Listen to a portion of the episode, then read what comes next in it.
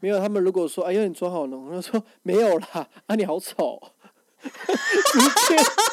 我不敢直接这样讲哎、我是不敢直接人身攻击啊，我怕被告，我不敢。你也没有你也没有人身攻击，你就是陈述事实啊。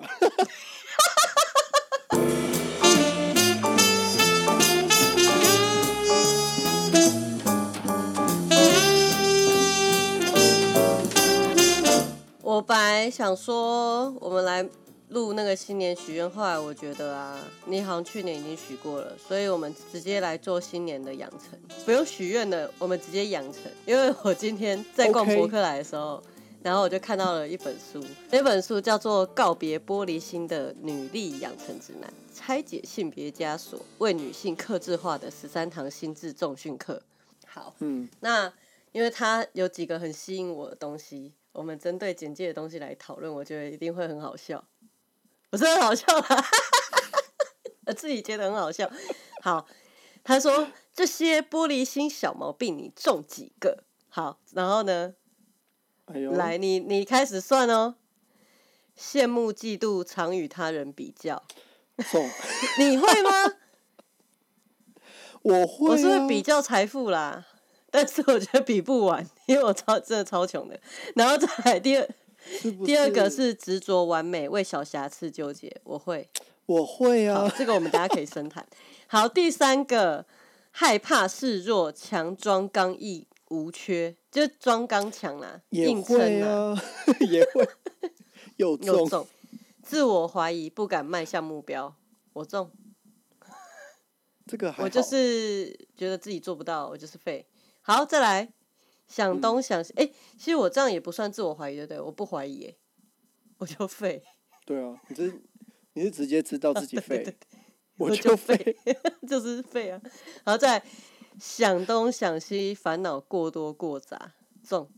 还好，我从七月就开始在那个过年焦虑了。好，再来，笑死也太早，真的啦，暑假就开始，我每年就是，嗯、烦。好，再来逃避挑战，害怕失败挫折。这个还好，我有哎、我就是前年考了研究所之后，然后去年啊，然后就没有考上。我想说算了，可能不适合读书。直接虽然我只花两个月准备，然后还有进复试，但是就是不能再靠小聪明了。就是我有一种啊，好像要踏实了。我以前都靠小聪明。好，再来循规蹈矩，蹈矩担心标新立异，我们没有，哦，没有没有没有，不然我们就不会在这边录这个东西了。真的我们完全没有。嗯贬低他人，衬托自己高明，呃，蛮长的，会耶，不经意的，很爱啊，不经意的，我是故意的，啊你，我很明显。好，在意批评，做事画地自限，就是说很在意别人评论，然后给自己设下框架吧，我在猜。我觉得我们有啊，我们都很害怕酸民 会留言抨击我们，所以我们都会先先打预防针，哎、不要赞哦，不要赞哦。哦，对对对被对对对对，误赞误赞，好，怪罪自己，千千错万错全担。哎、我不会，我会怪别人。这个我看情况而定，我会先思考一番。呃，OK，不敢发声，委屈，保持沉默，不会，嗯，不会，都马立马供出好来，马上马上供出来供，谁出来供啊？马上供出来好供。，再来这一点哦，抗拒转变，没胆改造生活，我没胆，我承认我没胆，我觉得你没有没胆啊，我们都已经断舍我就。是舒适圈呐、我就是想要爽过、啊。断舍离就是在改造生活啊，哦，那时候有啦，我像我同事就囤积症啊。一日一日一妆容也是在改造生活啊。哎、我真的每天都有化妆只是我没有拍照。对啊，看用什么去那个吧，看待这个事情。我觉得那是我的仪式感啊。我每天化妆就是化嗯不一样的妆，我自己觉得很爽。而且我又不不管别人的眼光，大家都说哦你妆好浓，干你屁事我，写靠干。你们真没有啦，我是心里面这样想啦。没有，他们如果说哎呀你妆好浓，我就说没有啦，啊你好丑，我不敢直接这样讲哎、我是不敢直接人身攻击啊，我怕被告，我不敢。你也没有你也没有人身攻击，你就是陈述事实啊。你说我化妆浓啊你嘞？你啊，现在很？丑哎、对啊，你长得很丑哎、等一下，Nobody shaming，Nobody shaming。哎，那五官算在 body shaming 之上吗？还是只有身材？body shaming 是什么？就是身体的羞耻啊！你很胖，你很丑，你肥啊，哦你宅啊，OK，，shaming 呢？嗯五官算吗？算吧，大鼻子啊，像外国人很在意自己的大鼻子。哎鼻子大跟屌长有关吗？我都跟他们讲，他们鼻子大，我都这样子安慰他们啊。我跟他们说，你看你鼻子这么大，你下面也很大，你看我鼻子这么小啊，我下面就很硬啊。你想讲什么？也不想不甘示弱啊。刚刚不是有讲玻璃心，有一个是不甘示弱吗？我就是那一个有中啊。你大又怎样？我比你硬。强装刚硬无缺啦，你有强装刚硬吗？还是你真的硬？你老实说。哎、我们聊色了，没有下警语。回来，回来，回来。还有看清自我、贬低自身成就，就是博拉利卡搞啦。哎、真没有呢。我也没有哎、会觉得自己很骄傲，就我之前走活到这我样我。只有就是遇到身为博士的同事，就觉得说啊，真的你们很厉害，你们聪明人呐、我这种无知、学历普通的人，有时候看到他们，我都会想说，你们就只是比较会记东西啊。他们是真的智商比较高。老实说哦，有啦，有啦。我是先说真的啦，真的，你的菜智商很高。他前面讲这几个，我就觉得啊很重，然后我就往下看，然后还有几还有还有一些前言，然后我觉得这前言还蛮值得分享，然后刚好刚好可以聊一集。对，首先哈，你要怎么样子突破玻璃心？第一个，你不要跟他人比较。废话嘛。但是怎么不做到这件事情太难了吧？我觉得这点真的很重要哎。哎，等下你狗，你家狗好吵，他在做梦，真的假的？对，他都他都梦，我们都在猜他是梦到他在追松鼠，所以他才会在一直叫，因为他追松鼠的时候没追到，松鼠跑到树上，他就会狂吼狂吠叫，你搞来，赶紧别来，然后松鼠都在那边挑衅他。很可爱哎，难得哎。下次麦吉打呼，我要给他收音一下 ASMR，这样子，这种哎。好，然后因为不跟他们比较，我觉得很困难呢。像你会比较什么？男生最爱比那个懒觉大小了。我真的觉得这一点很奇怪，因为这应该说在性平教育里面，这个是很重要一环，就是你大你小，每个人都有自己的好，你干嘛？这就是一个男性被阉割的焦虑。呃，女生有物质上的焦虑。我最近听到的事情是，像我自己不太会啦，可是就有一些女生蛮强的，就是会一直不停的滑 IG 啊，看别看一些网红过得很爽，然后就觉得很羡慕啊，心生羡慕，觉得他们怎么样怎么样之类的。然后为什么自己现在还很苦啊？就是那种受害者心态啊。然后我就会觉得说，啊，你自己你也你不是含金汤匙出生，那你自己干嘛不努力一点？然后有努力可翻身机会，你又不去争取，那那是你自己自找的，活该。因为我对我自己也这么残酷，各位，你要你要能够在你的领域里面有所成就，你就要有一个先打爆你自己，再打爆别人的打算。我是说在工作上，OK，好，这一点就会跟第二点完美主义这有关的，这很折腾啊。真的哎，就是说，完美主义看起来像是一个很荣誉或是一个充满信用的一件事情啊，或是你觉得你会做到一个你想要给别人看起来你很厉害。这样算是渴望认同感吗？我觉得有一种部分是因为我遇过的个案，就是我一直觉得完美主义，我以前的定义，因为我周围都是很优秀的人，所以我一直以为的定义是这些优秀人渴望更优秀。我认为，但是我现在接案的，就是我助人工作的过程里面，我服务的个案里面，有好多人都有完美主义，可是他们很毒舌，因为他们有一个完美主义的想法，可是他们能力做不到，所以他就很没有成就感，然后就一直陷入无力跟那种失败、挫败的感受，然后牺牲掉很多体力啊，或是金钱啊、情感或社交来换取他的一个位置。然后我觉得我比较像是那些，好啦，可能中成就者啦，因为还没有到高。就是终成就者，就是说我知道我的极限在哪里，然后我就是追求到我那个极限这样子。但是我真的牺牲很多时间，因为我毕竟社会资本很低呀、我觉得你刚刚讲的第一点跟第二点，就真的完美呼吁。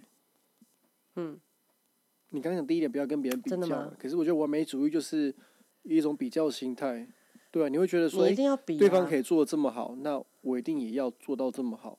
所以这一本这本书，它其实是要我们把这个玻璃心打爆。那跟他人比较，还有执着完美，这个也是玻璃心吗？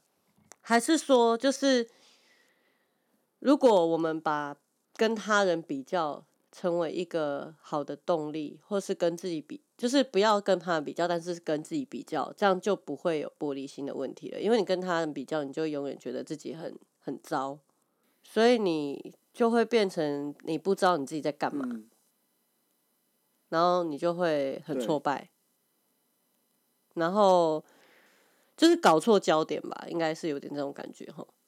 我也不知道，等我看完书我再来分享，因为我我买了这两本书，到时候我再跟听众分享在 IG 上啊，你想看不看随便你啊，先跟先跟听众讲一下，你想看不看随便你，反正就是就这样。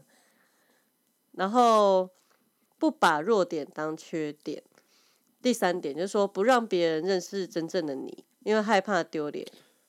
我觉得我周围很多这种人呢、他们都会用那种嘻嘻哈哈、搞笑的方式去讨好，他们不知道自己正在做讨好他人的事情。可是就我自己的观察，我觉得他们就是一种讨好。还是他这一点，他他是他的一个他的他的概念是说，你不要把你的弱点当成你的缺点啊啊！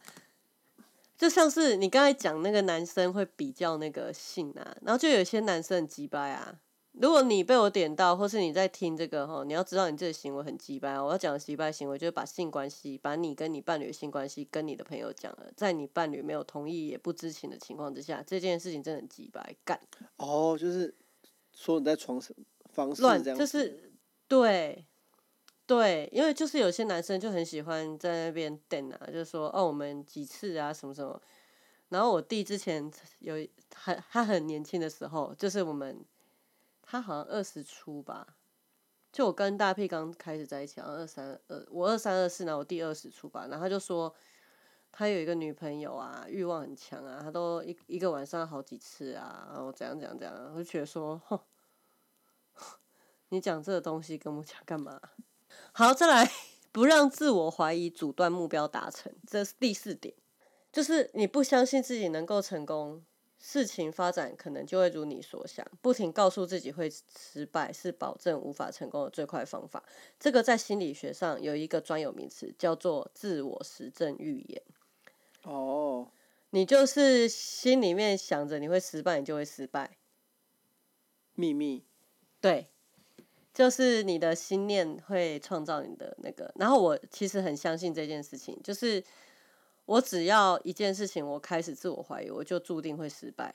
而且我其实我活到现在嘛，因为都已经三十几了，你自己会有那个感觉，就是说，好，你现在对这件事情你开始怀疑喽，你开始对自己失去信心喽，然后你就很难在这件事情上面成功。我很相信这句话，一年创造十项。我就跟我先生讲说，我完全不担心，就是餐厅开了之后会不会成功，因为对我来说就是会成功。我从来没有想过它不会成功过。嗯，哎、我我们做每一件事情都是哎、我只要一旦开始执行，我就决定会绝对会成功。这也是一种完美主义吗？不算哈。这就没这个这个这个就没有自我怀疑的部分在里面了啊。你就是很相信自己会做到啊。我就觉得我会做到啊。对啊，应该说，我有一个信念是没有我做不到的事情。如果有事情是我做不到，那也不会存在。对我也我也我我会觉得只有只有要跟不要而已，没有做或做不到。因为我觉得人是有极限的，会发生在人身上的事情都是有办法解决的。嗯，对，同意。只是科技或是各种呃，比方说像以前癌症是没有药医的嘛，那现在是有嘛，就是科技在进步，未来会怎样你不知道，所以我相信就是，其实在这个部分我还蛮正向，就是我觉得嗯，我不会有这种怀疑。那可是有些听众万一他很容易自我怀疑怎么办？那就祝他身体健康，万事如意喽。别考哦，我们给一点建设性的答案啦。一新年就这样子呛人家，你高傲屁哦！玻璃心，我又不是说我玻璃心吗？不是啊，要建给他们建立一些信心呐、那我就是推荐他们去看《秘密》这一本书。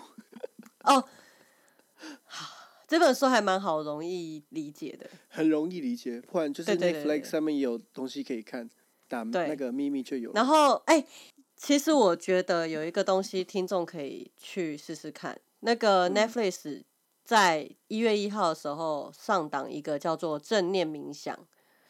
正念冥想呢，它其实是一个很新的心理学派的技术，但是它非常的实用，而且它真的可以帮助你去 focus 在你要怎么样在不稳定的时候让自己稳定下来。然后那个节目我觉得不错，你们可以试试看。因为其实你如果去外面上这种比较呃体验课程或是什么研习的话，至少要两三千到几万块一个训练。哦对，所以其实我觉得网络上有这么免费、这么好的资源，你们可以试试看。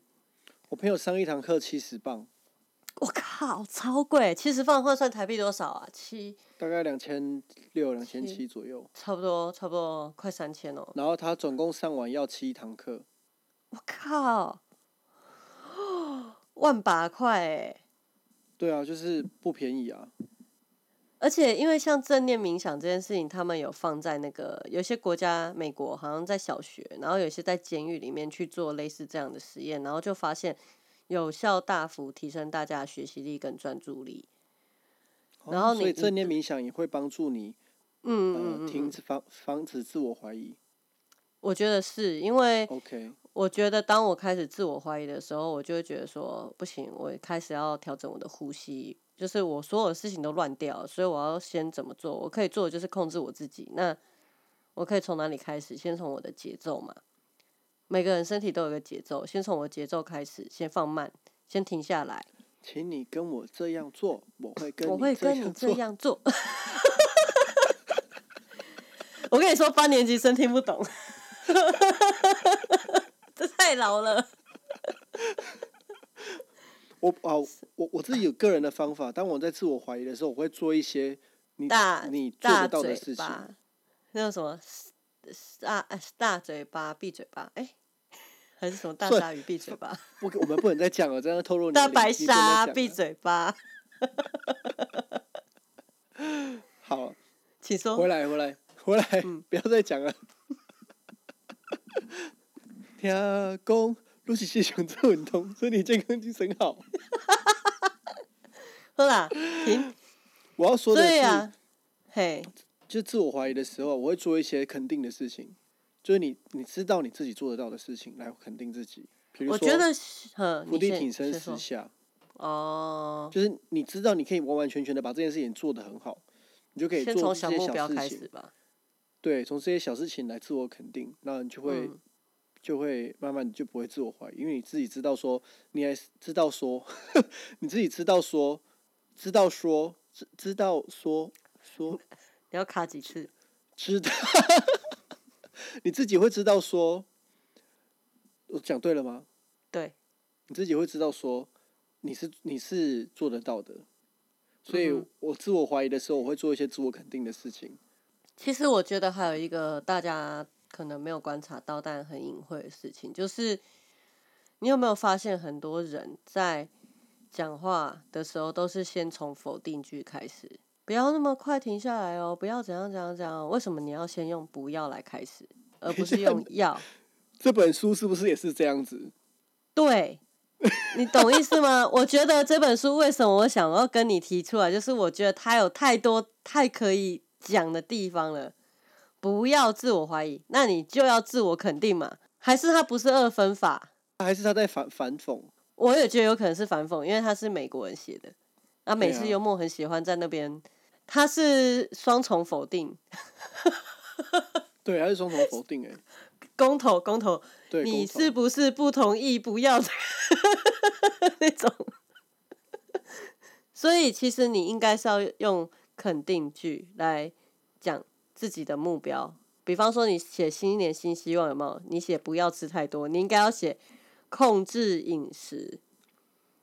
比方说，每每天吃两餐，然后每餐吃多少肉、多少菜这样子。对，就是具体而肯定的东西，而不是说不要吃糖，不要怎样怎样，就是用否定的去那个，因为你一直暗示这个，我现在暗示你不要想北极熊，你就会一直想北极熊。对，我在想北极熊。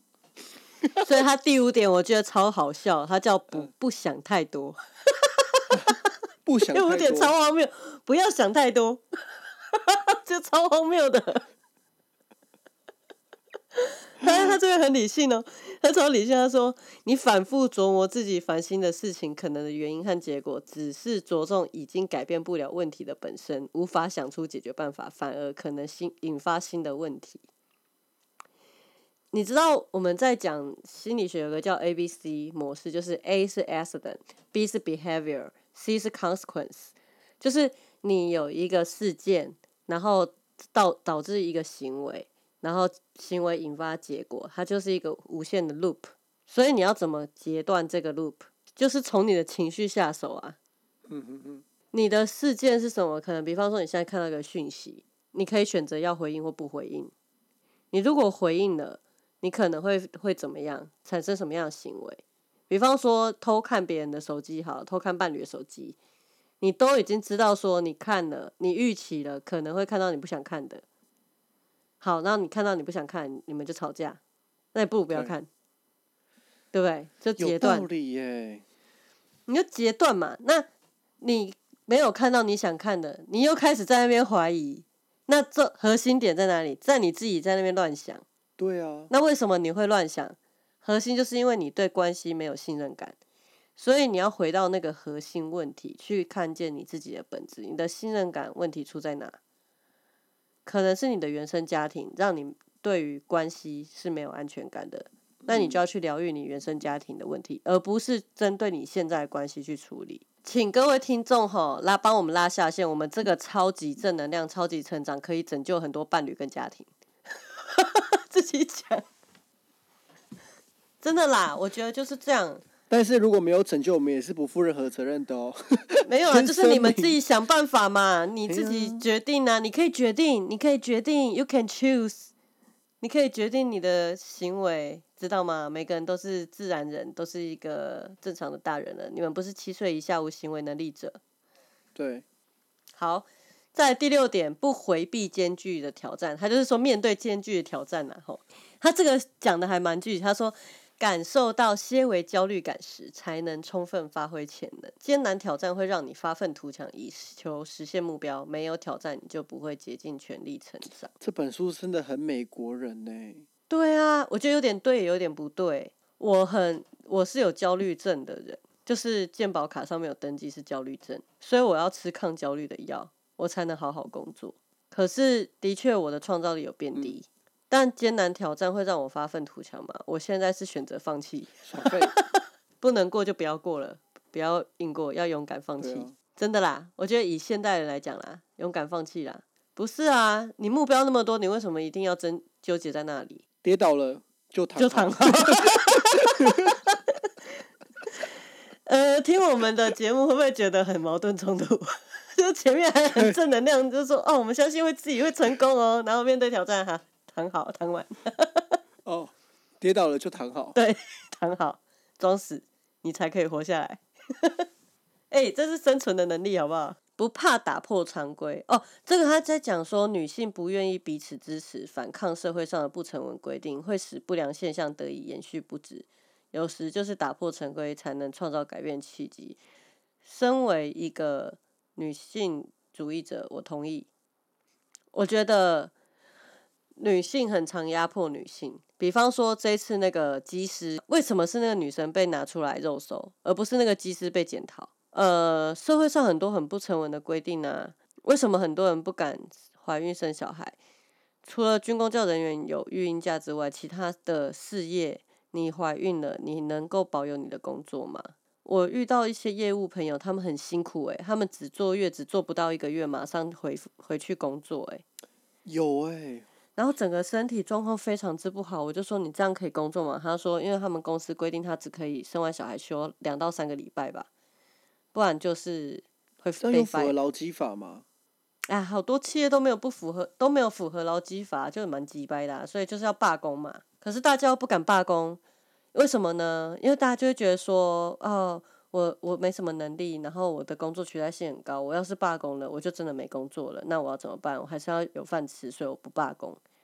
可是你不罢工，你不去争取，你就真的没有机会。我觉得每个人当然有不同的立场，就是你可以同意我，你也可以不要同意我。但是我觉得很多改变的契机都是要有一些透过一些手法来去争取。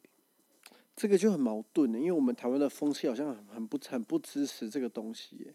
你看，在法国罢工，大家都会觉得是他们的权益，也不会讲什么。可是，在台湾一罢工就开始抱怨那些人不好好工作，生活就不好过，你还在那边给我添乱。单纯只是想要表达，就是说台湾的民主意识，民主意识在这方面很不抬头。哎，很还没抬头啊！他去罢工是他的权利啊，我们又不是他们，我们凭什么去断定说他们生活的很好了？但这时候我们就要来跟烂的比较了。你看日本，哎他们是已发展的国家，但是他们的意识非常的活在亚洲那个时代。真的一定要唱一下日本。我唯一看过日本出来抗议一次，就是因为那个核能发电的时候，那一定要抗议啊！那种事情怎么可以不抗议啊？拜托大家健康哎。嘿啊，就那一次看过日本人抗议，我就没看过日本人抗议。他们真的很压抑耶，到底在干嘛？好，然后第八点，不为抬举自己而贬低他人，这个哈，我们真的要学习，破坏他，真的啦，哎、破坏他人形象可以美化自身，这是一种迷失，绝对没人可以透过辱骂或刻薄的言语来提升自己的地位，听懂了吗 e e n 听懂了吗？花花，但很好讲出很好笑啊！当人家说你你化妆太浓，说你说 你不化妆很丑，很好笑啊！那是一种攻击反应嘛？就是你觉得你被攻击嘛？可可是你可以不要被攻击啊。就说不定他真的觉得我话很浓，他你就他他觉得他在陈述事实啊，你也在陈述事实啊，大家都在陈述事实，有什么好不能陈述的？那你觉得哪一种是就是贬低他人行为？比方说辱骂，你理解不好 get，我觉得，我觉得是陈不是陈述事实的话，就是辱骂他人，哦，就说你这个人鸡掰、欸，你王八蛋。你看你讲别人丑都不会被，哦你在法律上都不会怎样啊，因为那是你主观的认定啊。对可是你啊，讲别人智障，这哦就会有问题。不行，这个是有关于身心障碍者。如果我讲你，就说，嗯、你这废物，就是废啊！你这废物，啊垃圾，有什么？哎、乐色反而不行哎、乐色不行，乐色会被罚钱哎、有人骂乐色被罚钱哎、乐色可以回收、哎，但是废物不行欸那个那个那个那个叫做乐色不能回收，乐色是要被丢的，可以回收的叫做那废物是什么？废物再利用吗？你看我们为什么在我们为什么在执着这个地方？我们在执我们在执着什么？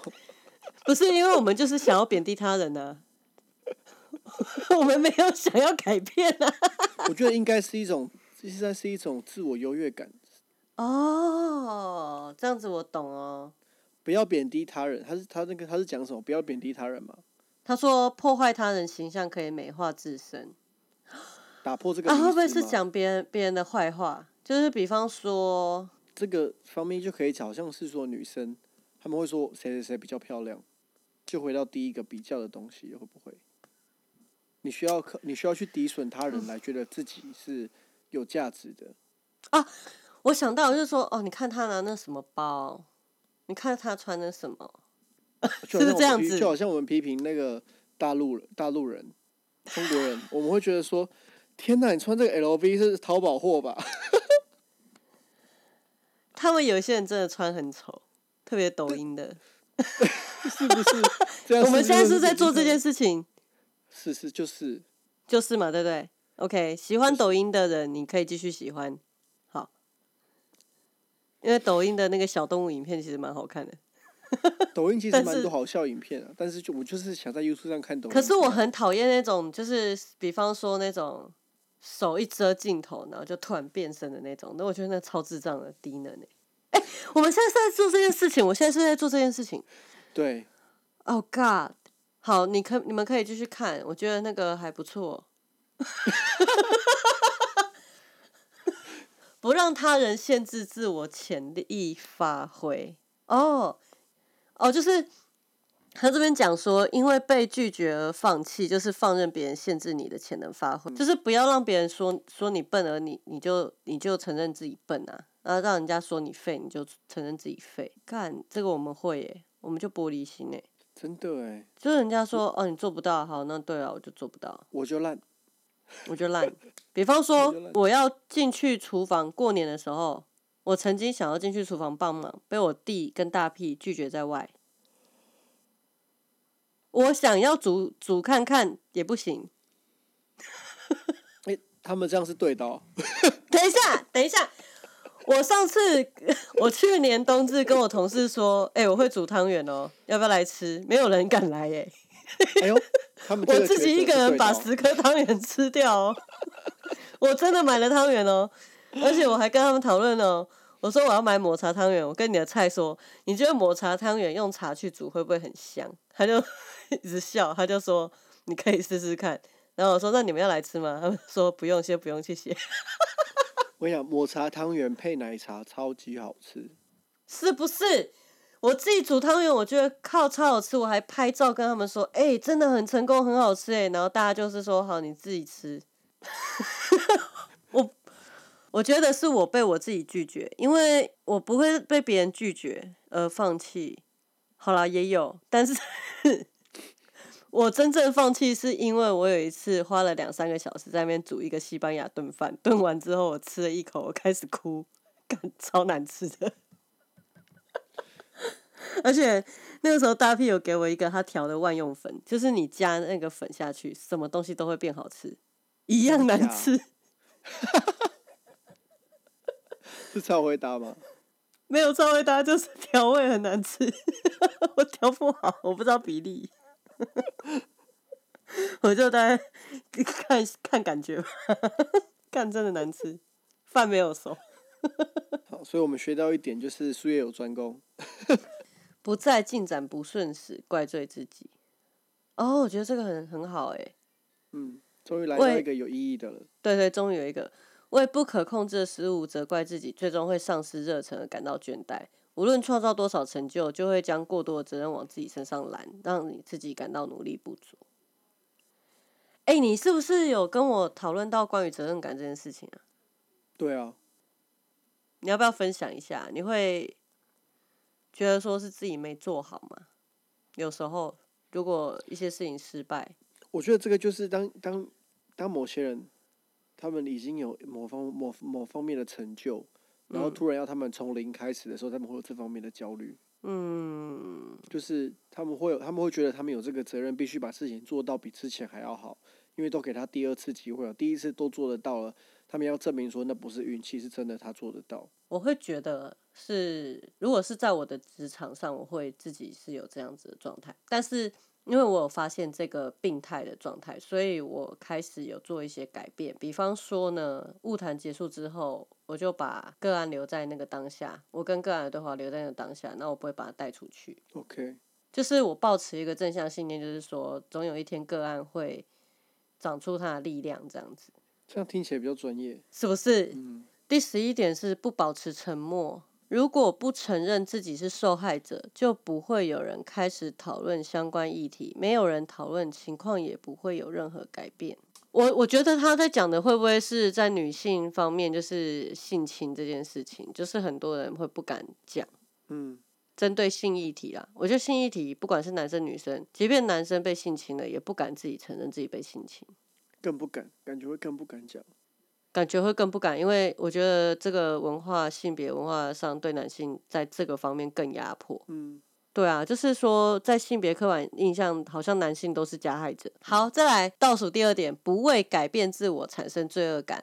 无论你是人生出现重大变化，还是生活相对稳定，个性都有可能转变。面对并且重视这些转变，有助于你展现出最优秀的一面。我觉得啊，华人文化有一点点很奇怪，其实欧美好像也是，就是说你突然变得有钱了，你可能或是你的价值观改变，你好像不敢去面对你本来的那一群朋友，让他们知道说你已经在某些想法上跟他们是有差别的。我我父母会这样子、欸，是啊、应该是我妈妈会这样。我妈妈她跟以前同学都没有再联络了，她也希望我爸爸不要再跟他以前的朋友联络，因为他们是不同层次的人了，会担心被借钱啊。哦，可是他们等于有面对并且重视这些这些转变啊。对啊，如果说他们还是跟他们有一样的习惯的话，那可是他们会有罪恶感吗？呃，我妈妈不会，我爸爸会。哦，上次有一次，我爸爸去买那个空空肉饭，然后莫名其妙遇到一个以前的专科同学，我爸爸直接借了两万，因为对方说他妈妈嗯生病住院没有钱。那我我妈我嗯妈妈整个爆掉，她说你你为什么要想借他给他两万块我？也会爆他。说明明知道钱是要不回，为什么要给他两万块？他说他那那来讲，伊妈妈妈伫病院无去看医生，啊无你要安怎？我其实我自己有一个感觉是，就我现在生活品质变得很好嘛，然后我也会让我自己的物质相对的过得舒服一点。可是我就会有罪恶感，就是嗯说、我会被孝道绑架，就是说我应该被笑到绑架。真的，我就觉得说，我这些钱为什么要拿来满足 我自己？我不是应该要拿来孝亲嘛？可是我如果拿去孝亲，我会很不爽。所以，比方说，我这个月孝亲费我给了之后，我就会觉得说，干，我钱又变少了，然后我就会很有压力，然后我就会觉得说，可是我不给又怎么样？然后有前一阵子就是真的很没有钱，然后我不是跟银行贷款嘛，然后我就跟我妈说，你可不可以借我五千块？就是你可不可以还我五千块？我是这样还，因为我那时候汇好像不知道汇两万还一万五吧。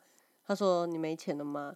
我说对，然后你可以先让我可以缴一些 钱吗？这样子，什么保险之类的嘛。我妈说好，他转钱给我之后，我看他户头剩四千多块，干他还他这样转钱给我，他就比我穷了，然后我就觉得很有罪恶感，就是说我怎么没有办法让妈妈过好一点这种感觉。嗯，可是我妈又是，我也不晓得诶，我觉得在这一方面我很有很矛盾诶，这是我的玻璃心。感觉这个这种玻璃心我也会。你会吗？这种玻璃心，我是说，当你帮助他人的时候，结果后来你发现你的能力做不哦，到，对啊，然后你又你又你又希望对方可以先呃先把钱还给嗯你，结果你发现他钱还给你的时候，他户头里面剩没有多少对钱，对对对。还给你之后，你就会就会觉得说，哎、可是，在本质上那嗯是我的钱，你懂吗？就是那不是他的钱，而且那是我靠我的劳力去换来的钱，这是我的辛苦钱，我不是那种天外飞来一笔横财的，是，所以这嗯会让我更挣扎，你知道吗？就是我会觉得说，天哪，我要嗯花多少力气再去赚到那笔钱，就是会有这种。嗯，很矛盾的感觉。我觉得这个可能大家可以思考看看，你们会不会这样子？我我是会啊。然后再最后一点，终于哦，最后一点了，大家 finally 不要贬义自己的成就。就是没有能力承认个人努力成果的女性，会觉得自己像在行骗。既然不能坦然面对自己的成就，也充分也无法充分发挥个人潜能。好，他这边讲的意思就是那个冒牌者效应。冒牌者效应就是说呢，即便你在一个专业领域你很专业，你永远觉得自己不够专业，你觉得你自己是个假货，你只是在行骗，你只是靠一张嘴吃饭，或是你只是靠着一些小伎俩成功。我会耶，你会吗？哪个领域？而且我会到处的去找出证明，说证明自己是错的。呃，你看，你就是在你就是在龟甲骗感，你就是不够专业，哦，你是侥幸才得到这一个的。哈，我无法理解，因为像我自己就觉得我很成功啊，而且我就觉得我很专业。就好比，对啊，这个就好比说，我之前在读护理科的嗯时候，那个时候人家问我问题，我就觉得说很我很不敢你很不专业，不是一个专业的护士。对我不是一个专业的护理人员，我没有考到执照，我没有一个认定哦的东西。尽管说我这方面的学识，我还是会觉得我不够专业，因为我不是像他人一样已经有职业执照，然后有这方面的经验，比如说医院工作的经验等等。哦，哎、可是像我就不会，因为我好像从以前在实习的时候，我就把自己当成一个正式的人，然后我想说我要抱着一个很正式的心态、正式的员工的心态来面对一份实习的工作，即便他没有钱。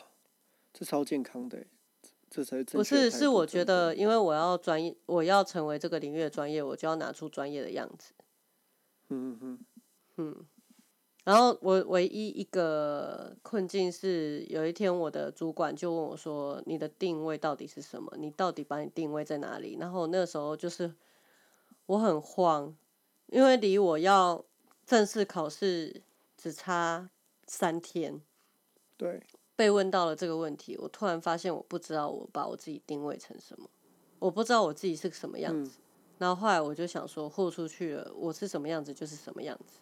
然后我就去面试了，然后结果就得到了这份工作，这样子。了解。所以其实我觉得某部分就是你不伪装，其实是有好处的。就是坦白的面对赤裸的自己，这样。没错，所以我觉得总总结一下这本书，其实都在讲说你怎么样子去长出自信吧，对不对？嗯，确实，你有自信就比较不会有玻璃心啊。如果是你的话，就是你会对这本书产生好奇，会想看吗？会啊，你讲完之后，我其实我蛮想探讨自己的玻璃心的，因为其实我哦觉得我有这玻璃心。OK，那我觉得在增加自信这一块，我我们可以再开一个主题来讨论。就等你这本书看完之后，我们再来聊这件事情。嗯，看完这本书的观后心得，或是小小读书会这样，嗯，我觉得这个还蛮有意思的。OK，好，那今天就这样喽，拜喽。拜拜。